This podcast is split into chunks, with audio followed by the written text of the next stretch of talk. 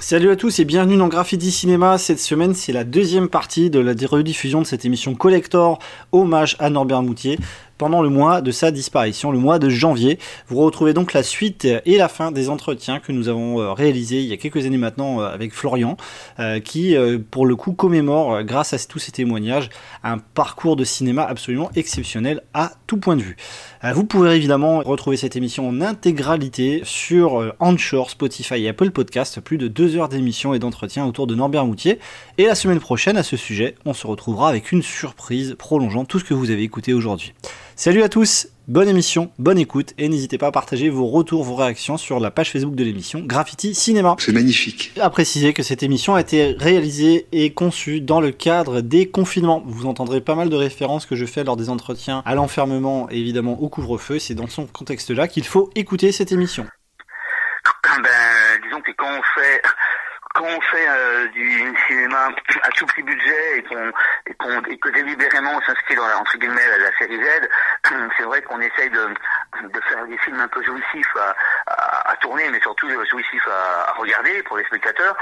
Donc on s'interdit rien, on, on, y va un peu sans complexe et, et c'est ce que moi je faisais aussi, c'est ce que Norbert faisait. Alors il y a peut-être une petite différence mhm. quand même à, noter, c'est que je pense, enfin je veux pas trahir euh, les procès de Norbert euh, Moutier, mais il me semble quand même qu'il était dans une démarche assez sérieuse mhm. par rapport à, à, ses histoires et à ses premiers degrés. Et il espérait vraiment faire peur euh, avec ses histoires et tout. Et, et là, c'est là que c'était compliqué parce qu'il n'avait pas les moyens en fait de cette ambition dans ces mhm. films-là. Euh, quand on a euh, aucun euro, mhm. on travaille avec des personnes qui sont pour la plupart amateurs ou on peut difficilement atteindre euh, un, niveau suffisant pour faire un film effrayant. Ou alors il faut être très très doué, mais après je sais pas si Norbert était vraiment un réalisateur très très doué, je, je pense pas en fait. Pour cet scandale Monsieur, du calme, du calme, je vous en prie, regagnez vos places.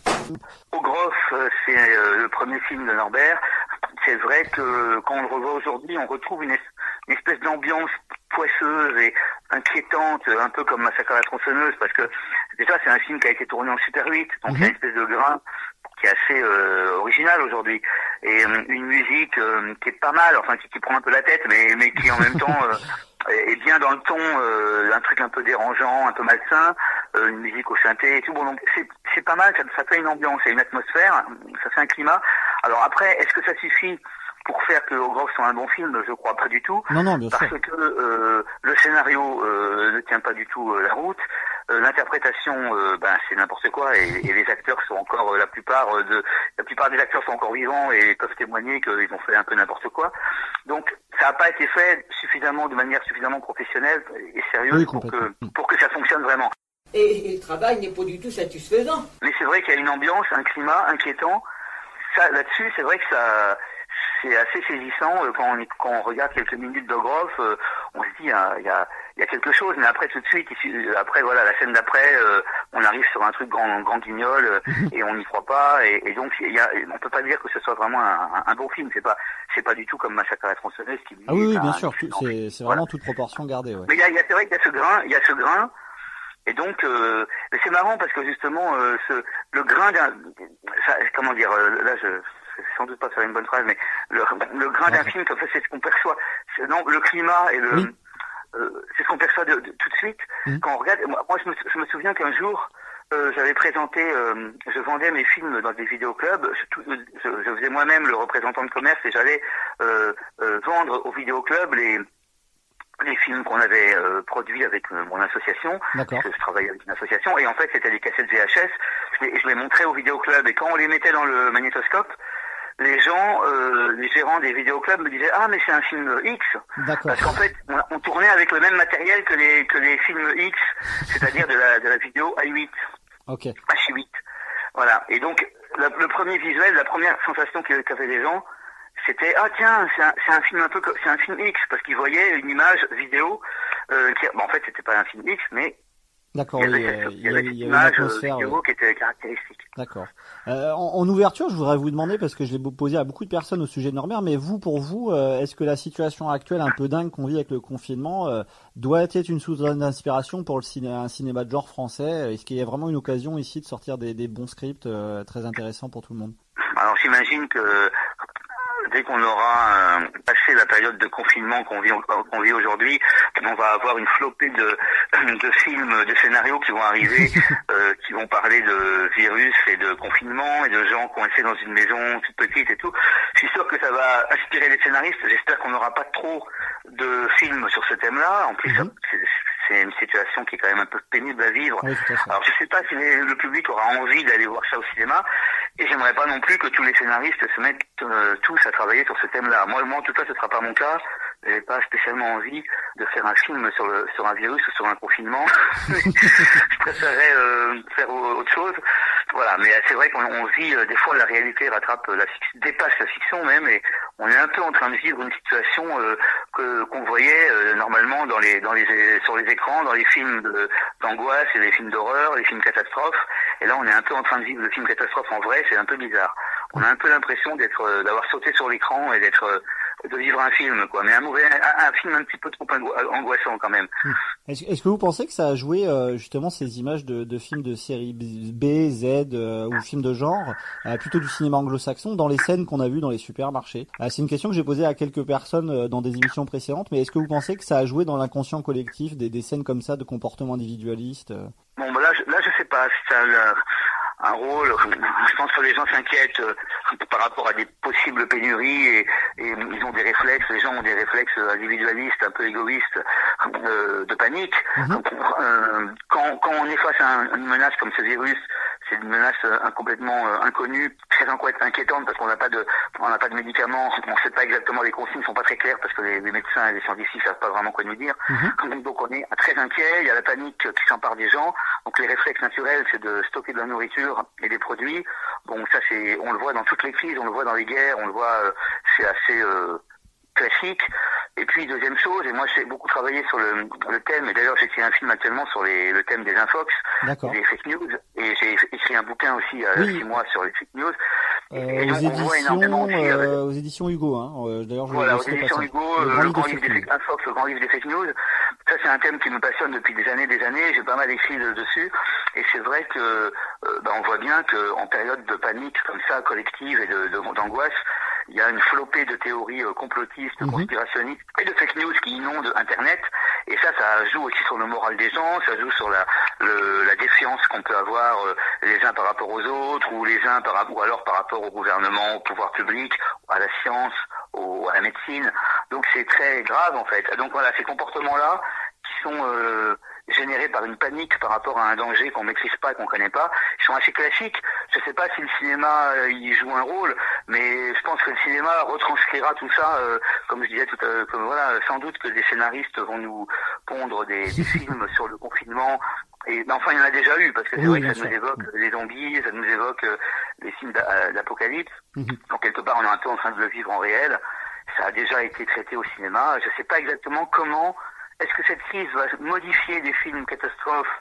Est-ce qu'il va y avoir une nouvelle vague de films d'horreur, mais inspirée euh, de ce qu'on vit aujourd'hui? Est-ce que ça va changer quelque chose à la façon dont on va le traiter à l'écran? Je ne sais pas. On verra, ce sera intéressant. Alors, en tout cas, on vous remercie. On rappelle donc les, les deux ouvrages que vous avez euh, sortis les, les plus récemment. Donc, Mon cinéma de A à Z aux éditions Arcades. Et euh, le dernier hein, qu'on a cité tout à l'heure, Infox, le, livre des, le grand livre des fake news, qui est vraiment d'actualité, hein, sorti aux éditions Hugo des Singes en 2019. Euh, en termes du cinéma, j'imagine que si vous préparez un scénario, ce serait plutôt dans, dans, dans l'idée des fake news, hein, a priori. Là, je suis en train d'écrire en fait une comédie un peu fantastique D'accord. qui parle des, sur le thème des fake news. Donc on est, comme souvent avec mes projets, on est dans un, un peu un, un mélange des genres, c'est-à-dire euh, on est dans le film de, un petit peu dans le film de genre, un petit peu dans la comédie noire, Mhm. euh, un peu dans le drame aussi, un peu ou le thriller. Donc en fait, je mélange beaucoup. C'est ce qu'on m'a reproché d'ailleurs. C'est bien pour ça que les gens m'ont souvent un peu dit que j'étais inclassable et, et un peu dérangeant. C'est parce que j'écris des films euh, qui sont euh, parfois un peu trop des films de genre pour le cinéma français qui n'aime pas ça, et pas assez des films de genre pour des personnes qui auraient voulu euh, voir des films de genre. C'est-à-dire que j'ai toujours eu du mal à, à, à faire financer mes films parce qu'ils sont un peu un mélange entre films d'auteur, films de genre, comédie. Oui, Et, voilà, donc le- mon prochain film est un petit peu dans un ton euh, euh, décalé, avec de, de l'humour, mais aussi de l'humour noir et de du mystère, parce qu'on on aborde le thème des fake news, mais avec une, avec une intrigue.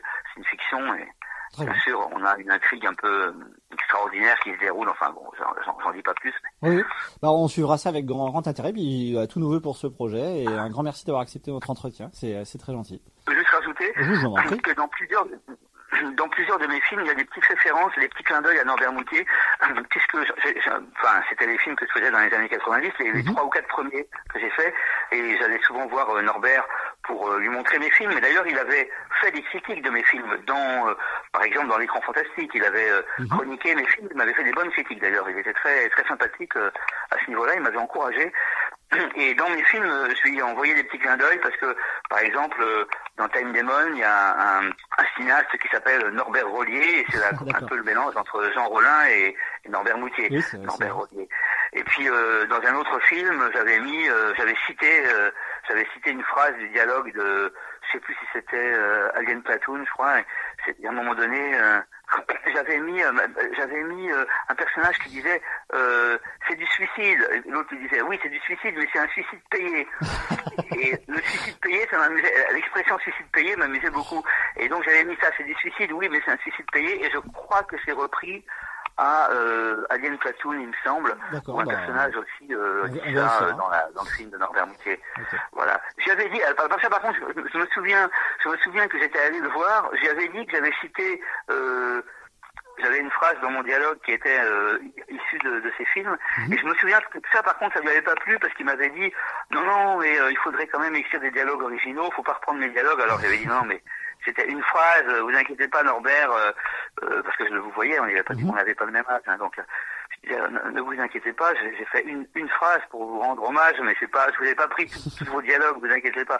Bon, c'était marrant parce qu'il était très, il était, c'était quelqu'un aussi qui était assez je vais pas dire sur la défensive, mais il était un, il a un côté méfiant, voilà. Oui, mais c'est, c'est, on voit qu'en fait, la, la première, les premières projos et les premiers écueils de Groff l'ont vraiment refroidi. Après, il faisait beaucoup de films pour lui, sans forcément penser, euh, voilà, à les diffuser et à, toucher un, un, grand public. Et, et c'est vrai que là, on, on, retrouve ça dans ce que vous nous dites là.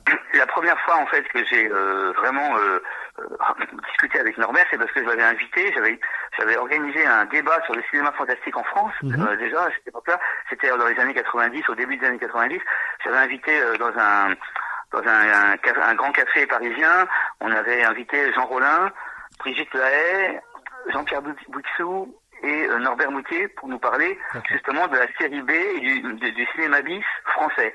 Et on, est, on avait discuté avec des étudiants au cinéma, la, salle était remplie, et c'est aussi peut-être parce qu'il y avait euh, Lay, mais on avait euh, discuté euh, pendant deux heures ou deux heures et demie sur le cinéma euh, français fantastique, horreur, et, et c'était très très passionnant, et c'est ce jour-là que j'ai vraiment bien sympathisé avec Norbert Moutier, et qu'on s'est revu après. Mais voilà, la première fois, c'était pour ce débat. Je l'avais invité sans le connaître vraiment. On m'avait dit voilà, il fait des films, et puis c'est un journaliste aussi, c'est un auteur. Donc je l'avais invité, c'était c'est là aussi que j'ai fréquenté un petit peu Jean Rollin ensuite, mhm. euh, après cette soirée euh, qui s'était très bien passée. Eh bien, en tout cas, on suivra avec euh, grand intérêt vos, bah, vos projets hein, à, l'avenir. Et puis, bah, encore une fois, tous nos voeux pour le, pour le scénario et le, film en gestation. Et, et, un immense merci pour, pour cet entretien. Merci beaucoup, c'est très gentil à vous, c'était un plaisir. Et vraiment, de rendre hommage à Norbert Moutier, c'est touchant et c'est bien.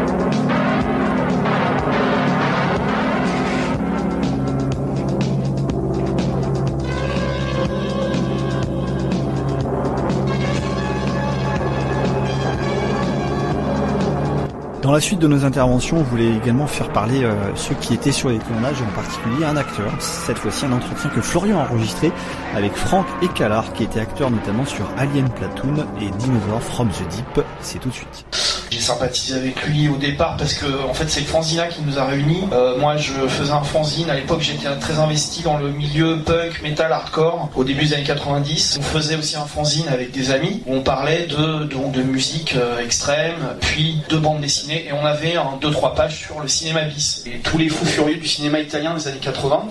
Euh, j'ai cherché un endroit où déposer les fanzines sur Paris et j'ai vu que Norbert avait une boutique. Voilà donc euh, qui était consacré essentiellement au cinéma de genre. Donc euh, je me suis euh, présenté, tout de suite le contact est passé, on a, très vite sympathisé, on avait les mêmes passions. Enfin lui il écoutait pas de métal, de punk ni de hardcore hein, quand même. C'est quelqu'un qui était comptable en fait. Il travaillait dans la comptabilité, il, avait bossé dans une banque. Et en fait, c'était un boulot mais qui le faisait chier, mais à un point, mais vraiment. Ce qui fait qu'à vers l'âge de 37 ans, 38 ans, il a tout plaqué. Il a récupéré un fonds, Square Montolon dans le 9e, et il a décidé de tourner la page complètement et d'ouvrir un vidéoclub et de vivre de sa passion, et uniquement de sa passion, et de se consacrer uniquement à cette passion qui était le cinéma de genre, le cinéma bis, la série Z, etc.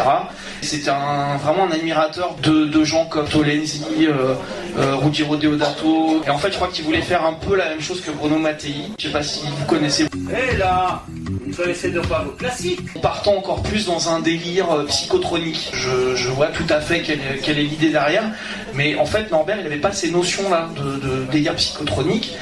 Lui, ce qu'il voyait, c'était, euh, lui, ce qu'il avait envie de faire, ce qu'il ambitionnait, c'était simplement de réaliser un film et de raconter une histoire. En fait, c'était vraiment euh, ce qui était hyper important dans dans, sa- dans ses projets, c'était le côté narratif.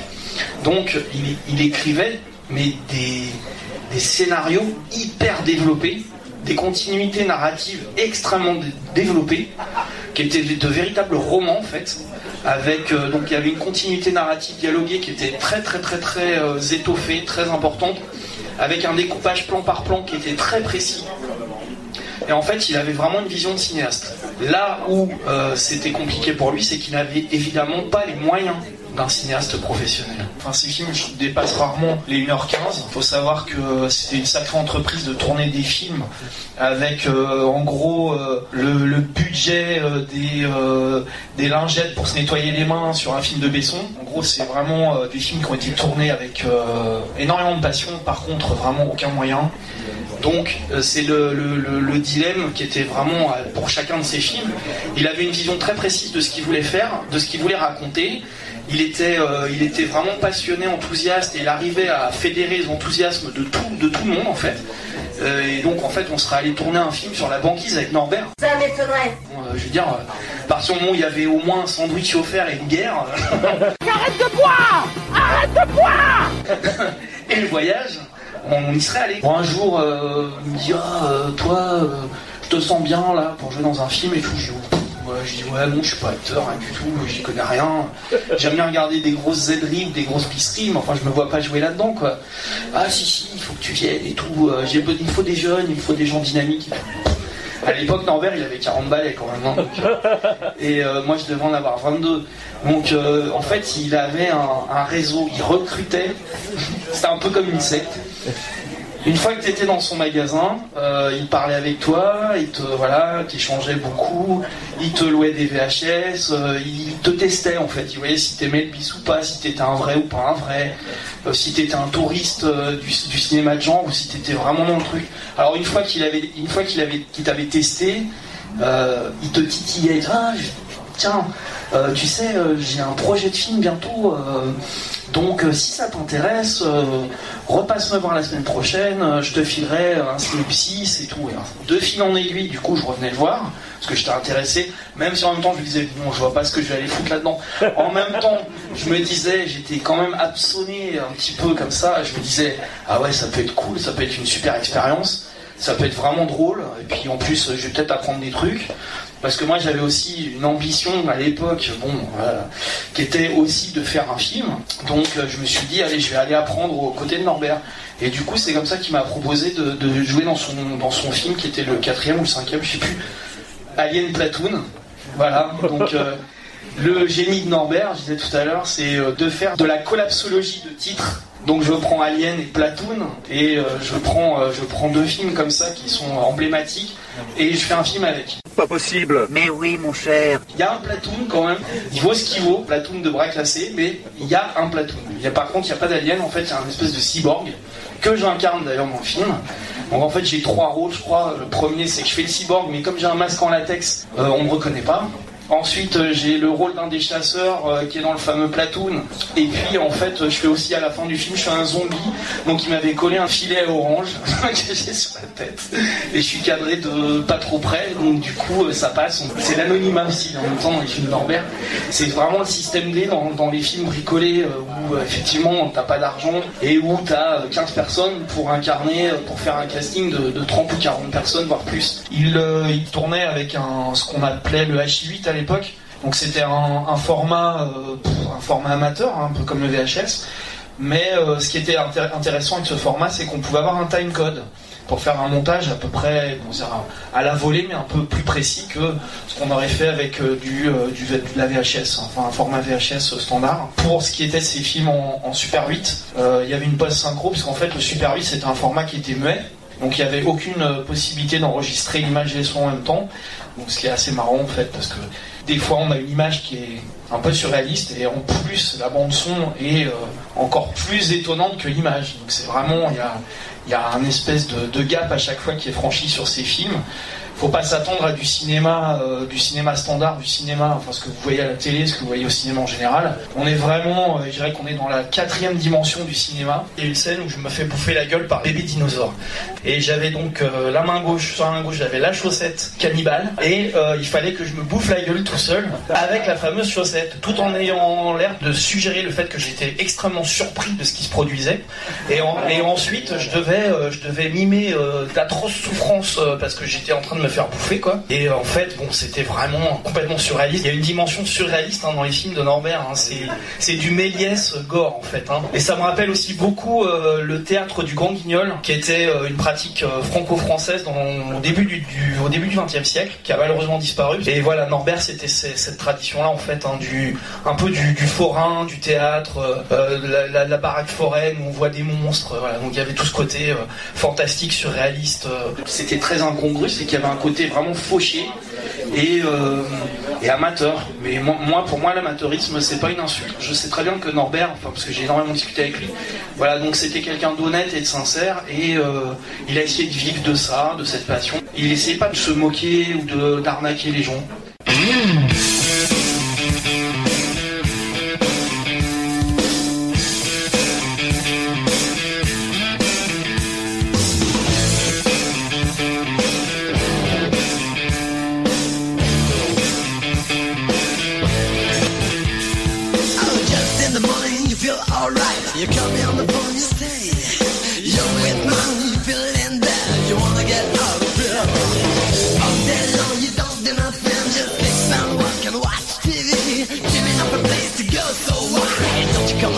me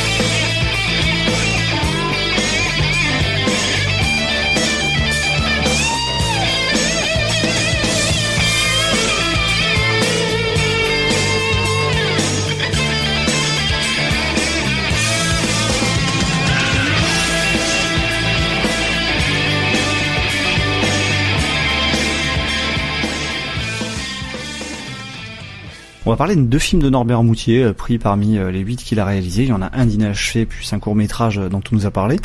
En 1983 euh, sort Ogroff, et on va également parler en 1995 du syndrome d'Edgar Poe. La récréation est terminée. En 1983 sort Man Mutilator ou Ogroff, qui est considéré officiellement comme le premier slasher français. Un slasher, c'est le film où vous avez en général une personne ou une créature un peu folle et invulnérable qui vous poursuit en voulant euh, faire passer de vie à trépas de manière assez répétitive.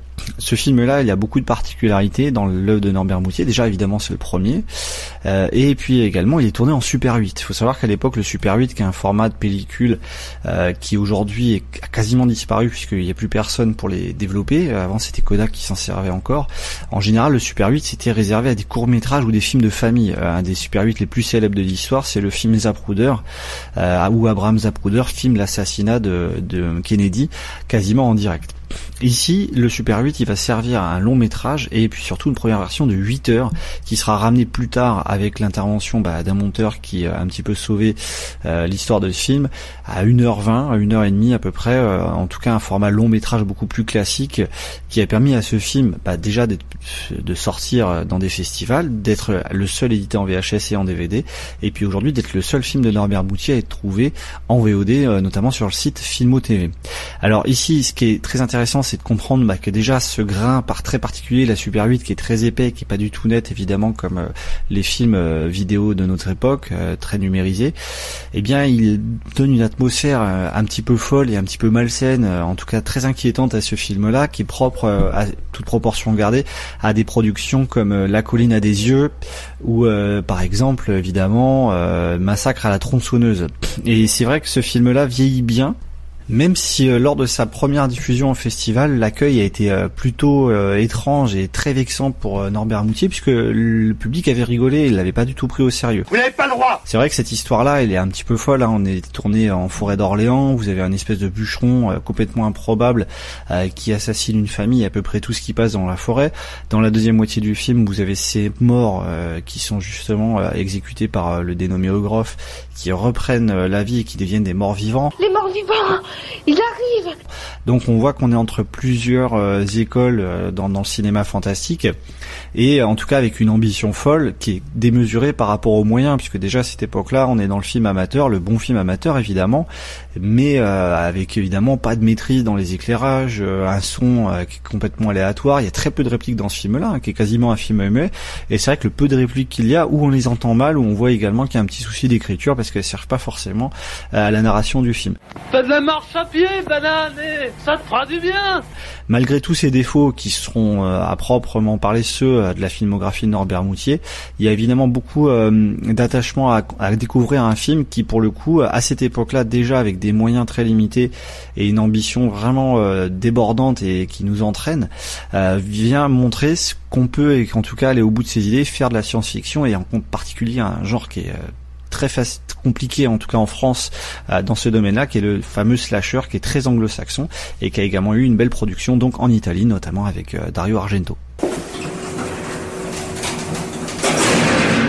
Le syndrome d'Edgar Poe en 1995 est un film à proprement parler Lovecraftien de Norbert Moutier.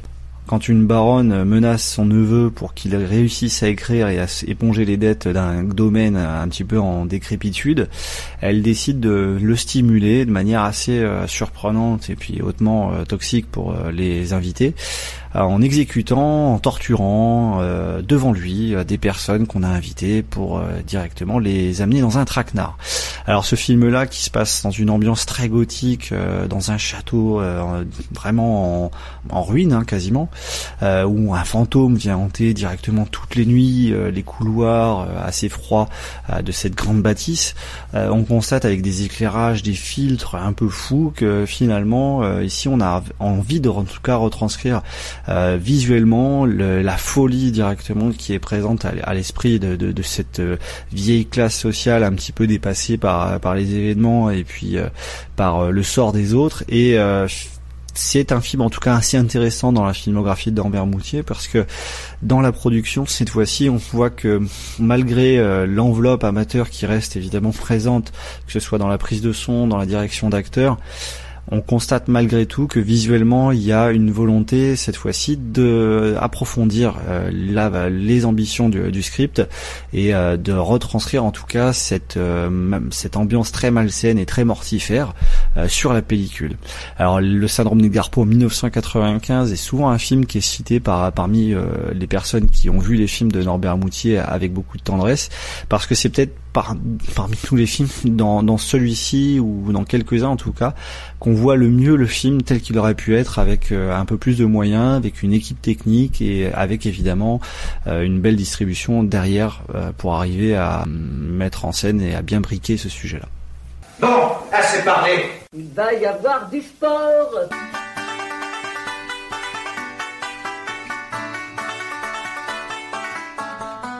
Non, c'est pas trop, tu veux? Je rentre du ciné l'autre nuit, j'ai vu Sharknado 20. Chez moi, j'ai vu le magnétoscope où les films étaient bien. Alors je dis au cinéma français, veux-tu bien m'expliquer? Pourquoi tous les bons films maintenant sortent juste sur ma télé Mais c'est là le fond du problème. Mon pauvre ami, tu ne vois pas clair, ce film t'a trop saoulé.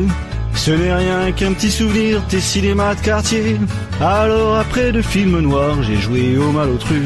Je veux bien rester cinéphile, mais pas que dans ma rue. La nuit suivante, 3 heures du mat, le regard un peu bovin. J'ai revu une série B sanglante où on combat le malin.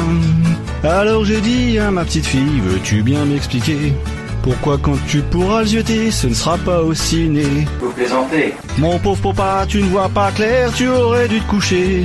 Ce n'est rien qu'un tout petit film qui est aussi vieux que mémé. Oh, quelle horreur Quelle horreur Dans la vie, j'ai vu pas mal de films bizarres et saugrenus. Mais maintenant, dans les salles obscures, c'est Captain déjà vu. Ne vous dites pas de parler ainsi. Une nuit plus tard, j'entre chez moi, ça sent les années 20. À la télé, je vois des gros nez, ça parle fort comme Gabin. C'est plus quoi penser. Alors j'ai dit à ma petite femme, je voudrais bien savoir pourquoi les acteurs aujourd'hui me foutent tous le cafard. Mon pauvre ami, tu ne vois pas clair, oublie tes vieux pépés. Les acteurs, les actrices maintenant, c'est pas fait pour brailler. Des belles têtes de jeunes premiers, j'en ai vu des carrioles. Mais fades comme des têtes d'épagnols, je veux revoir toutes mes sales gueules. Il manquait plus que ça Lui, il est fou, ce type, il est fou En râlant, je rentre encore chez moi, je suis resté pantois. J'ai sorti de la poche mon ticket, le film m'a coûté un bras. C'est ça le problème. Alors j'ai dit à ma famille, expliquez donc moi ça. Pourquoi quand je vais dans les ciné, le banquier se ronge les doigts? Mon pauvre ami, tu nous fais peur, cette soirée t'a ruiné. Il faut te refaire la semaine prochaine, on ne mate pas que la moitié. Arrêtez de faire brailler ce type, c'est énervant à la fin. Je pourrais revendre toutes mes palettes de vieux films périmés. Ça paiera sûrement pas ma place, mais là je m'en cogne un peu. Bon, tais-toi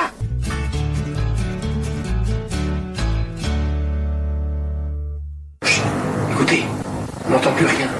Le programme va pouvoir reprendre. Norbert Moutier et l'écriture, c'était vraiment euh, là, sur ce point, qu'il a obtenu le plus de reconnaissance.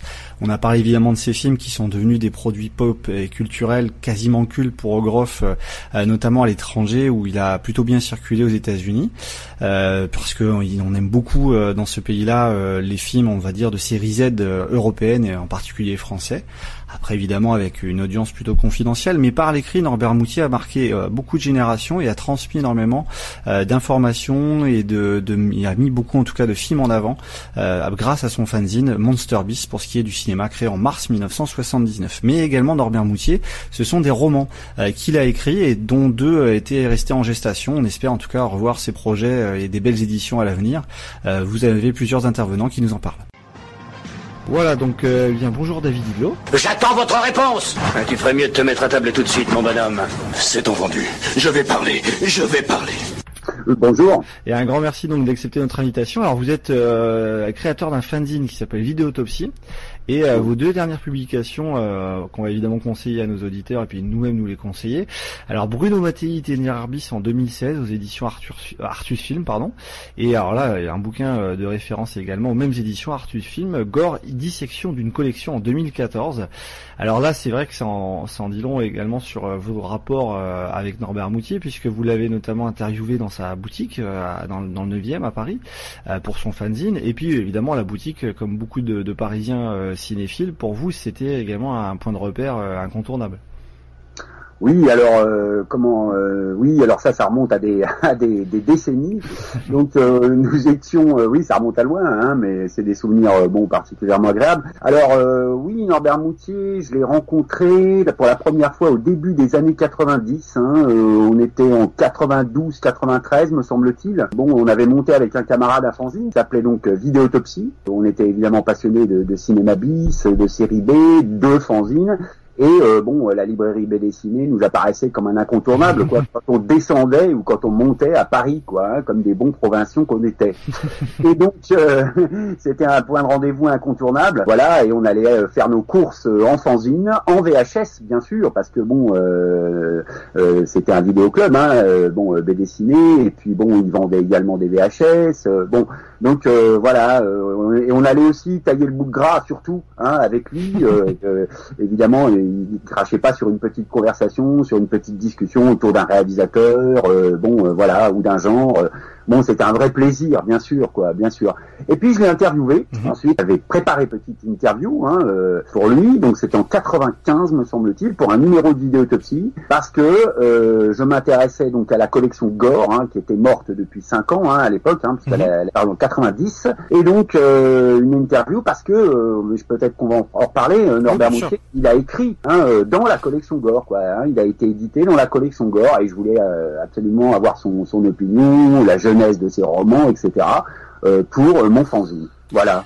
C'est vrai qu'on a on a parlé euh, de ses écrits parce qu'avec euh, notamment un de ses, euh, ses amis d'enfance qu'il a suivi depuis très longtemps, Alain Jarry que vous connaissez sûrement, qui a produit également beaucoup de ses films, il parlait de la réception de son premier film au Groff qu'il avait énormément vexé parce qu'il était très premier degré à ce moment-là et que quand les gens avaient rigolé, il a il s'était assez enfermé sur lui-même et que finalement il s'était rabattu sur ses écrits pour obtenir enfin pour obtenir plus de reconnaissance et c'est là où effectivement il, il, a obtenu plus de reconnaissance. Qu'est-ce que vous pouvez nous parler de, la, de ses écrits dans les fanzines et puis de ses éventuellement ses romans si vous les avez croisés euh, En quoi finalement il ça détonnait et il montrait une certaine euh, qualité, une connaissance en tout cas des, du milieu? Alors euh, concernant ces romans de la collection, enfin ces romans qui, sont qui ont été édités dans la collection Gore, il y en a eu deux. Hein, mhm. Donc Neige d'enfer, hein, c'était en alors si je ne me trompe pas, ça devait être en février 88. le bouquin est sorti en février 88, hein, Neige d'enfer. Et puis Les Carisseurs de Soho. Oh. Sacré titre. oui, oui, oui, oui, tout à programme, n'est-ce pas Joli programme. Euh, donc, il est sorti, lui, je crois, en 1990. C'était le numéro 112 de la collection. Donc là, on était vraiment sur la fin hein, mm-hmm. de, de, collection Gore. Hein. Alors, euh, comment dire, euh, oui, bah, il en était particulièrement content, d'autant que la collection Gore euh, n'avait pas du tout censuré euh, ses manuscrits, les mhm. romans, il avait raconté, les romans étaient parus tels quels, il avait une totale liberté, et puis on sait que l'écriture, de toute façon, euh, permet beaucoup plus de choses que la réalisation cinématographique, quoi. Hein. Bon, mhm. voilà, hein, on n'a pas besoin de, enfin, il y a pas, il y a que son imagination à faire tourner, quoi, si j'ose dire. et donc, donc, bon, évidemment, il, il, en était particulièrement content. Oui, il y avait même, alors, bon, les carisseurs de il y a même eu l'idée à un moment donné d'une adaptation cinématographique. Le film devait s'appeler Soho Maniac, je me oh. rappelle. Voilà, il y avait international. C'est une manie. voilà, euh, avec des capitaux allemands, japonais et espagnols. Et dans le rôle titre du, du, du, du maniaque, hein, du, du, du, maniaque de Soho, donc, hein, euh, euh, on devait trouver même Paul Nachi. Alors Paul Nachi, c'était une star de l'épouvante à l'espagnol, hein, du, du, cinéma d'horreur espagnol, hein, dans les années euh, dans les années 70. Bon, et euh, réalisateur, acteur, etc. Et enfin voilà quoi, hein, tout était plus ou moins prêt. Et puis bon, pour des raisons, euh, alors pour des raisons diverses et variées, bon, le projet évidemment est tombé à l'eau. Voilà. Mais oui, hein, euh, il en était, bah, enfin, je veux dire, il était content de ce qu'il avait fait pour Gore. Il y avait même, il y a même deux. Alors, malheureusement, j'ai jamais pu euh, mettre la, la j'ai jamais mis les nez dedans, si j'ose dire, mais deux autres manuscrits hein, qui étaient prévus, qu'il avait écrits. Et malheureusement, comme la collection euh, bon euh, a disparu, euh, ils n'ont jamais été édités, ils sont restés inédits. Voilà, il y avait la peau sur les sur les sur les C. Alors. Mais vous voulez dire que exactement la peau sur les couilles, hein, si je, voilà. Et puis l'autre l'autre titre, ça devait être Cimetière à vendre, je, crois. Hein. Et donc bon voilà, c'est euh, qui sont restés à l'état d'inédit, quoi, si j'ose dire. Mais oui, oui, oui, bon la collection Gore, ouais, ça a compté pour lui, bien sûr. Mm. Alors vous êtes très bien placé pour pour en parler sur le sujet du, du fanzine. Nous, ça nous a, ça nous évoque une forme de nostalgie, parce que là, même avec les titres euh, des manuscrits et des romans, moi, ça nous fait penser à l'époque de Jean-Patrick Manchette, euh, à des années 80, de la VHS. Euh, le fanzine, est-ce qu'il a, il a évidemment de l'avenir, mais comment positionner aujourd'hui des fanzines et cette culture-là? À une époque numérisée comme la nôtre, finalement, où on s'aperçoit que ça passe peut-être par d'autres réseaux, finalement, ces, ces formes de communication sur la série B, sur le cinéma de genre. Il y a peut-être moins le côté caverne d'Alibaba qui nous, qui, qui séduit avec le personnage de Norbert Boutier Alors euh, ouais, aujourd'hui, oui, c'est sûr. Bon, alors il y a, c'est vrai, oui, il y a ce mouvement là. Bon, euh, bon, tout est tout est disponible. Bon. Mhm. Euh, un flux continu hein, de, de, de, de, choses sur les réseaux, etc. Donc c'est vrai que il y a moins le côté exotique, on va dire, de la chose, quoi. Ça c'est clair. Ceci dit, bon, euh, actuellement, enfin, depuis quelques années, il y a une, enfin moi en tout cas je le vois comme ça, il y a une espèce de de de, de, de revival entre guillemets euh, du fanzine à papier, si j'ose dire. Mhm. Il y a un mouvement un peu étrange, un mouvement un peu paradoxal, c'est-à-dire que euh, beaucoup de gens ont commencé, si j'ose dire, sur les réseaux, par des sites, etc., consacrés au cinéma bis, consacrés à la série B, et en fait, se sont en fait dirigés vers le papier ensuite. D'accord. Hein.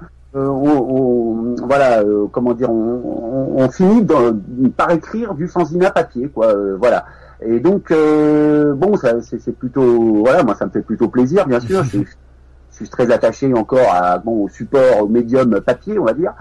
Et donc euh, voilà, il y a ce mouvement un petit peu inverse, hein, j'ai envie de dire actuellement. Et donc euh, voilà, je, je, ne désespère pas quoi. Euh, alors c'est sûr, bon, que, que, que, comment dire, le, flux continue, bon, euh, euh, le fait aussi que tout soit à portée de main, hein, qu'il n'y ait plus véritablement ce côté un peu explorateur, hein, ouais, exactement, oui. 80 ou 90, ce, ce, côté un peu archéologue même, hein, j'ai envie de dire d'aller fouiller, d'aller chercher, bon, euh, euh, voilà, de recouper, etc. Bon, ce côté-là a évidemment totalement disparu vu vu le flux continu hein, euh, auquel on est on est on est soumis pratiquement. Bah, c'est Damien Granger qui en parle très bien dans sa série de, de bouquins là, ah bon évidemment ah vous connaissez qui est devenu culte sur les les B-movie posters où il relève le courrier de lecteur qui leur dit mais les films que tu nous donnes on, on sait tu nous dis pas comment les trouver et, lui-même reprochait ce côté manque de culture ou de manque de, de volonté d'aller chercher les, les films parce mmh. que effectivement c'est s'il y a une forme de récompense finalement après en voyant sa vieille VHS qu'on a chiné ou qu'on a qu'on a trouvé. Et c'est aussi cette période-là que ça raconte finalement euh, Norbert Moutier quoi. Mais complètement parce que nous, euh, je veux dire, euh, bon, moi je enfin au début des années 90, donc là on parlait évidemment pas euh, d'internet, de téléchargement et compagnie. bon, je veux dire, nous quand on trouvait quand on, quand on était à la recherche d'une VHS un peu rare, je l'ai trouvé, hein, d'un un peu rare. Bon, et puis que bon Norbert Moutier l'avait sur ses catalogues ou l'avait dans sa cave, hein, de sous, enfin son sous-sol de la boutique. Ah, on a déjà entendu parler. Ah, bah, ouais, c'est quand il remontait et puis qu'il avait la VHS, euh, le, le, le, comment dire, le, le, précieux, comme on pourrait dire. le on, on, était fous nous. Hein. Donc euh, bon, euh, voilà, il y avait, il y avait évidemment.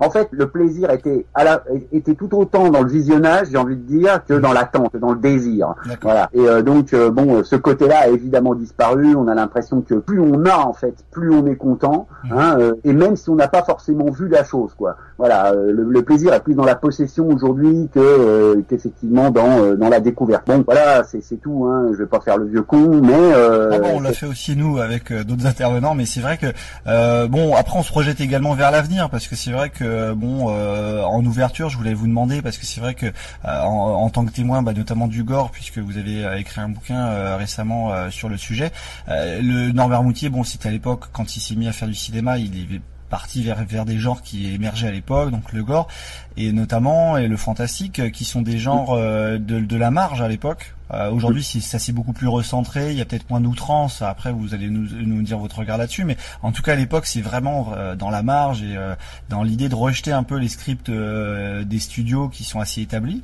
on le voit notamment avec Ogroff où dès le premier film, il y a énormément de, de surprises scénaristiques. comment vous pourriez vous qualifier l'avenir du gore Alors notamment pour le cinéma français, qui a toujours été un petit peu compliqué. certes, c'est outrancier et que ça peut ça peut choquer énormément de monde, mais c'est en dit long également sur sur une filmographie euh, et une cinéphilie euh, nationale. C'est qu'on a vraiment eu du mal avec ce genre en France hein, tout, depuis tout, longtemps. Oui et non. Euh, c'est-à-dire que bon, il y a l'idée qui court selon laquelle bon, le cinéma français serait, enfin, mhm. comment dire, française, on va dire, hein, proprement nationale, euh, serait un peu prisonnière de son cartésianisme et donc euh, bon euh, n'aimerait pas forcément le cinéma déviant, le cinéma bon qui part un petit peu dans le dans, le décor, le cinéma fantastique, tout ce qui est à la marge. Bon, c'est vrai, mais il y a quand même un cinéma fantastique français qui date de d'Hérode. Bon. Euh, je veux dire, euh, alors un cinéma poétique, etc. hein, bon, euh, enfin je sais pas moi, euh, Franju, Cocteau, enfin bon Oui. bref. Oui, je ça, à Frangy, il y avait, il y avait du Vivier également avec la charrette fantôme, mais qui remonte à Voilà. temps. Mais c'est Voilà. vrai que après, on, on sent qu'il y a peut-être eu un petit saut générationnel dans la période des années 60, peut-être. Voilà. Alors bon, euh, je pense qu'il y a aussi. Alors bon là, je vais, je vais, c'est peut-être un peu polémique, je sais pas. Enfin moi maintenant, mais bon, je pense que la nouvelle vague n'a pas fait que du bien non plus. Oui, Bon. Euh, voilà, hein, je veux dire, euh, euh, bon, euh, qu'on a vite un petit peu, qu'elle a ringardisé, j'ai envie de dire, un Mhm. cinéma considéré, qu'elle considérait comme un cinéma un petit peu naïf, un petit peu facile du point de vue narratif. Bon, donc euh, je pense qu'il y a eu, il y a eu ça. Puis et tout un, enfin, je veux dire, un cinéma. Alors évidemment, hein, euh, bon, euh, plus ou moins amateur, plus ou moins très indépendant, etc. Il y a quand même un cinéma souterrain, Mhm. hein, bon, euh, qui, qui existe en France. Euh, bon, euh, alors voilà, dans la lignée d'ailleurs un peu de, de, de- Norbert Moutier, hein, de gens comme ça. Bon, et euh, bon, euh, que vous parliez tout à l'heure de la démocratisation un petit peu du, enfin, des progrès techniques, du cinéma à la maison, etc., qui a fait, qui a permis quand même l'émergence de pas mal de, de, de, de petits films, de réalisateurs euh, qui font leur home, leur home film, j'ai envie de dire, Mhm. et euh, bon, et ça donne des choses très intéressantes. Voilà. Euh, bon, moi qui suis très intéressé par, par par exemple le cinéma italien hein, ou le giallo, hein, bon, le, le thriller sanglant, je sais qu'il y a pas mal de réalisateurs français très jeunes qui Mhm. rendent hommage à ce genre. Vous voyez, euh, aujourd'hui, euh, bon, alors évidemment, hein, les films sont, sont méconnus, il faut aller les chercher, il faut connaître un peu, il faut avoir deux trois réseaux, etc. Mais bon, il y a des choses très intéressantes qui se font. Hein, euh, voilà. Euh, alors après, quant, à, quant au système de production, etc., ça c'est sûr que c'est compliqué. Mais euh, bon, euh, voilà, je, je suis moins, je veux dire, euh, en France, il y a un cinéma de genre. Ben, c'est- bien de, de, de, de- voilà de ressortir avec un spécialiste parce que c'est vrai qu'on s'est beaucoup on, non mais c'est on, on, a- on se l'est beaucoup posé cette question là avec les intervenants et, et c'est bien effectivement de, de mettre ça en, en avant. Euh, je voulais vous demander en ouverture avec euh, deux questions. euh, euh, bon alors évidemment on a parlé de, de démocratisation avec la technologie, la miniaturisation. Maintenant on a tous un, un studio de tournage euh, portatif dans la poche. Et c'est même qu'à l'époque où Norbert Moutier commence à tourner, alors on n'est pas là, on, on a parlé avec d'autres intervenants, on va pas surévaluer la qualité de ces films, c'est resté au niveau amateur, même si on voit qu'il y a énormément d'envie, euh, d'idées, d'intérêt.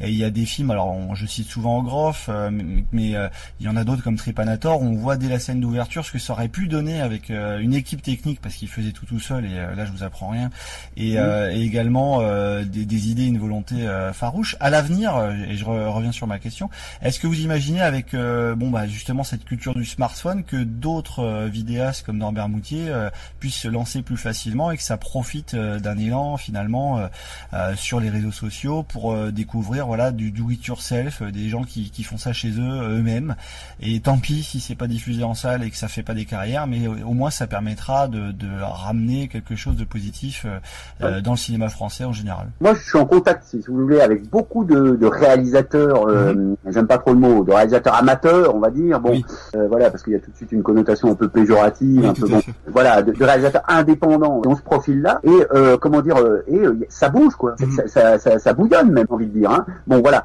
Et de toute façon, comme aujourd'hui, on est à l'ère un petit peu des tribus, des niches. Bon, Mhm. voilà, hein, on est à l'ère de l'ultra spécialisation. Hein, voilà, bon, euh, euh, tel public, euh, bon, euh, aime tel créneau de cinéma, telle autre tribu aime tel autre créneau de cinéma. Je veux dire, euh, il y en a véritable. Enfin, il y y a une diversité d'offres. Mhm. Voilà, hein, euh, bon, euh, qui, qui est assez surprenante, quoi, et, et euh, qui, est- qui, est- qui est assez, euh, comment dire, euh, qui est assez enthousiasmante en fait. Hein.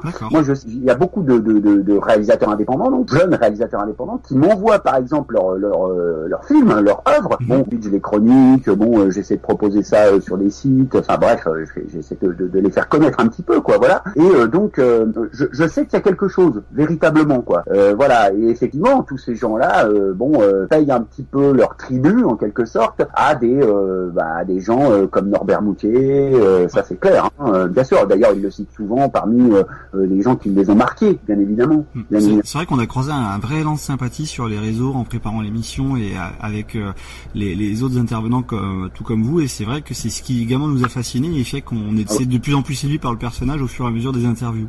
Et, Ah oui.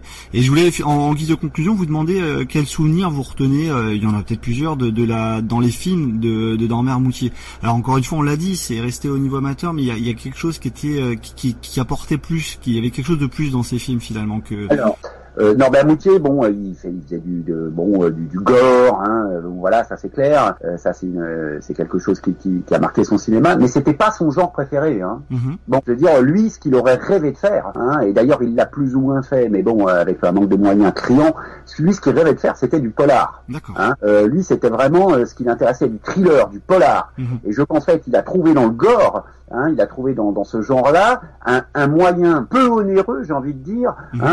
De faire du cinéma. Vous voyez Hein, puis il aimait bien bon les effets spéciaux, etc. Mais, mais je veux dire, lui, sa passion, c'était quand même le, le western. Il adorait les westerns Oui. et euh, le, le polar, le thriller. Ça, c'était vraiment son truc. Hein. Moi, il m'en avait parlé. Bon, voilà. Alors après, ce que je retiens de lui dans son œuvre, hein, dans sa dans sa vidéographie, hein, euh, Mhm. moi j'ai acheté cassette euh, chez lui. Hein. Alors, c'est en, en quelque sorte, euh, c'est le début et la fin, hein, en quelque sorte. C'est-à-dire euh, Ogrov, bien sûr, Man Mutilator, était quand même le, considéré comme le premier euh, slasher français. Euh, ça, bon, ça euh, va dû bouger et puis tant mieux. oui, voilà, hein, Malgré bon, ses imperfections, il, il gardera ce titre et tant mieux. euh, voilà, exactement. Et moi, j'étais tellement content que, que Artus Film hein, le sorte en le sorte en DVD hein, en 2012, je crois. Euh, Man Mutilator, ouais, c'est vraiment c'est quelque chose qui m'a véritablement marqué. Euh, bon, malgré le tournage Super 8, etc. Et puis, et puis, alors peut-être plus sérieusement, parce que Man Mutilator, bon, c'est très sympa, c'est c'est c'est c'est rigolo, il y a plein d'idées. Bon, euh, même si parfois c'est bon, ça part un peu dans tous les sens, mais c'est pas grave. Mhm. Et puis surtout, alors là pour le coup, plus sérieusement, moi là j'avais trouvé quelque chose d'intéressant, c'était euh, le syndrome d'Edgar Poe. Oui, euh, 95, un des tout derniers. Ouais. C'est ça, 81, avec Christophe Beer dans le rôle euh, dans le rôle titre. euh, bon, euh, et là pour le coup, j'avais trouvé qu'il y avait une certaine ambiance, qu'il y avait un, qu'il y avait quelque chose qui, qui sourdait du film véritablement, voilà. Et euh, j'avais trouvé ça très intéressant. Hein, euh, voilà le, le, le film dans son ensemble. Et euh, bon voilà, j'ai- j'ai- j'aime vraiment ces deux films quoi, Man Mutilator et le syndrome d'Edgar Poe pour des raisons très différentes, hein, évidemment. Hein. c'est vrai que c'est un Mais euh, voilà, tout à fait, tout à fait. Mais je trouvais que voilà. Et alors, euh, oui, on- enfin, il y en a, enfin, il y en a pas tellement, mais il y en a quand même. Mais Opéra Las Vegas aussi, que j'aime bien. Bon, euh, pour d'autres raisons, euh, voilà. Euh, mais si je dois, si je dois en garder deux, ouais, c'est Man Mutilator, bien sûr, hein, avec la petite voiture qui tombe dans la bassine. Bon. et puis, et puis, et puis le syndrome d'Edgar Poe, plus sérieusement, où là j'avais trouvé que il y avait une véritable ambiance qu'il a réussi à installer, qu'il était parvenu à, voilà, euh, à installer, et, j'avais trouvé ça très intéressant. Mais Norbert Moutier, pour moi, c'est aussi des fanzines. Hein. Oui, C'est oui, aussi- oui, c'est c'est pour ça qu'on a, on a commencé par ça et on en a beaucoup parlé d'ailleurs euh, au cours de l'émission et, et c'est vrai que c'est aussi pour ça voilà qu'on est qu'on y- est venu parce que effectivement c'est c'est aussi cette culture là de la transmission, euh, de l'échange et de la recherche, voilà le côté un peu Indiana Jones des, des VHS qui, qui nous séduit beaucoup et qui s'est perdu à une époque où on, on l'a évoqué quand on en parlait du numérique, on est euh, plus dans des comportements consommateurs finalement euh, que vraiment euh, dans l'épanouissement et la rencontre avec un film quoi. Et c'est vrai que Ah ça, bah, ça s'est perdu quoi. Ouais, Bien sûr, bien sûr. C'est, c'est ce qui compte, c'est ce qu'on a plus que ce qu'on est maintenant. Hein. Donc euh, bon, euh, plus on a de films, et ben voilà, hein, plus on est content, mais on les a pas forcément vus et pourtant on les a sur sa clé USB. Voilà, Bon, voilà. C'est ça. Et euh, on souhaite beaucoup de Norbert Boutier en tout cas dans les prochaines générations et on y croit euh, avec tout ce que vous avez dit. Effectivement, alors je rappelle vos, euh, vos derniers bouquins qui, euh, qui peuvent intéresser nos auditeurs. Donc Bruno Mattei itinéraire bis et, et Gord dissection d'une collection. Euh, dès la fin du confinement, moi je vais me dépêcher de me les, me les procurer. Euh, les deux Chartus Films, effectivement, c'est c'est important pour, euh, pour pouvoir effectivement bien se documenter sur sur la question, en particulier pour le cinéma français. Euh, un grand merci. Eh ben merci à vous, merci à vous surtout. Hein, euh, voilà.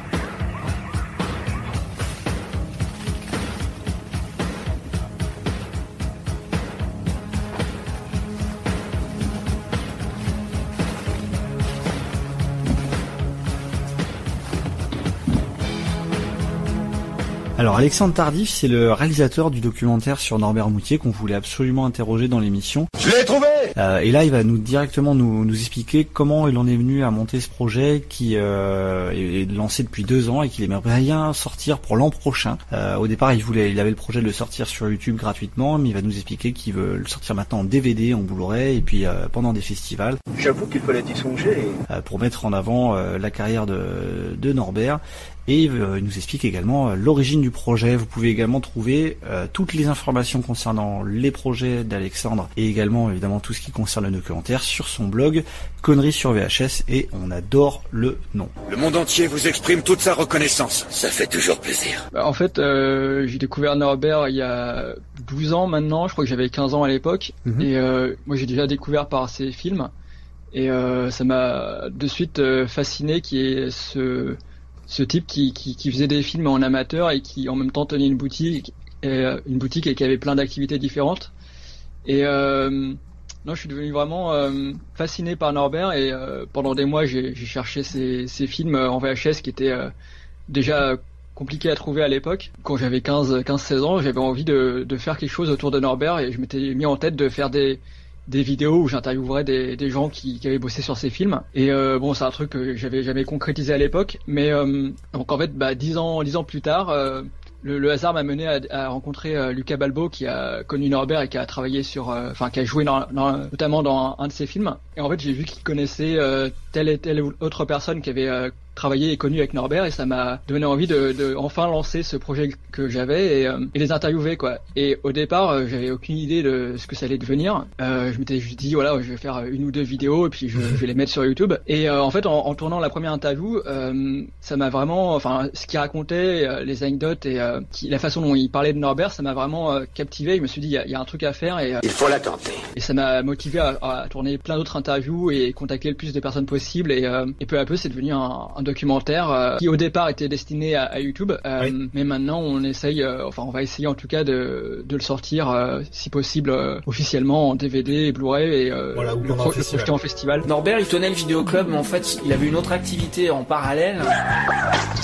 Il faisait les films avec ses tripes, il s'impliquait énormément. Bouge pas Je te fais péter la gueule en mille morceaux Le message qu'il a transmis à toute une génération de jeunes qui sont venus dans sa boutique, c'était on peut tous réaliser un film. C'est pas grave d'être pas pris au sérieux, au moins tu fais ce que t'as envie de faire. Tout était fait par Norbert, il faisait les encombrants et tout, il récupérait tout ce qu'il pouvait, des plaques de polystyrène, du carton, des tailles, des tas de rouleaux, et c'est avec ça en fait qu'il fabriquait les armes, les accessoires. Comment on peut expliquer en fait le, le deuil euh, d'un- d'une série B française des années 80, 90, euh, 2000 et, qu'est-ce que ça symptomatise finalement euh, dans, dans le cinéma français? Bah, je pense que la plupart des gens qui étaient attristés par la mort de Norbert, avant tout, c'est quelqu'un qui a partagé sa passion de manière, enfin, de plein de manières différentes, il- que ce soit à la fois auprès de ses clients de sa boutique, à travers son fanzine, quelqu'un qui a vraiment partagé non seulement des infos sur les films, mais aussi son propre amour des films et qui a inspiré pas mal de, de personnes à, à créer d'une façon ou d'une autre, enfin, que ce soit en faisant aussi des films en amateur ou, euh, où il a- je sais qu'il a inspiré des gens à faire leur propre fanzine et, euh, et je pense que c'est surtout la personne euh, plus que c'est ce qu'il a fait comme film que qui, qui va manquer quoi.